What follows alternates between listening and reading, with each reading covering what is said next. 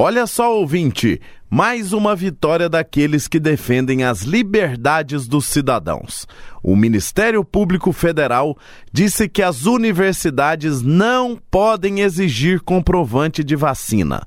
Segundo o MPF, a exigência de passaporte sanitário viola a integridade moral dos alunos que optaram por não se vacinar. Segundo o procurador da República, Igor Rezende Pessoa, as normas violam os direitos fundamentais individuais à educação, à liberdade e à livre locomoção, além de promover grave segregação e estigmatização.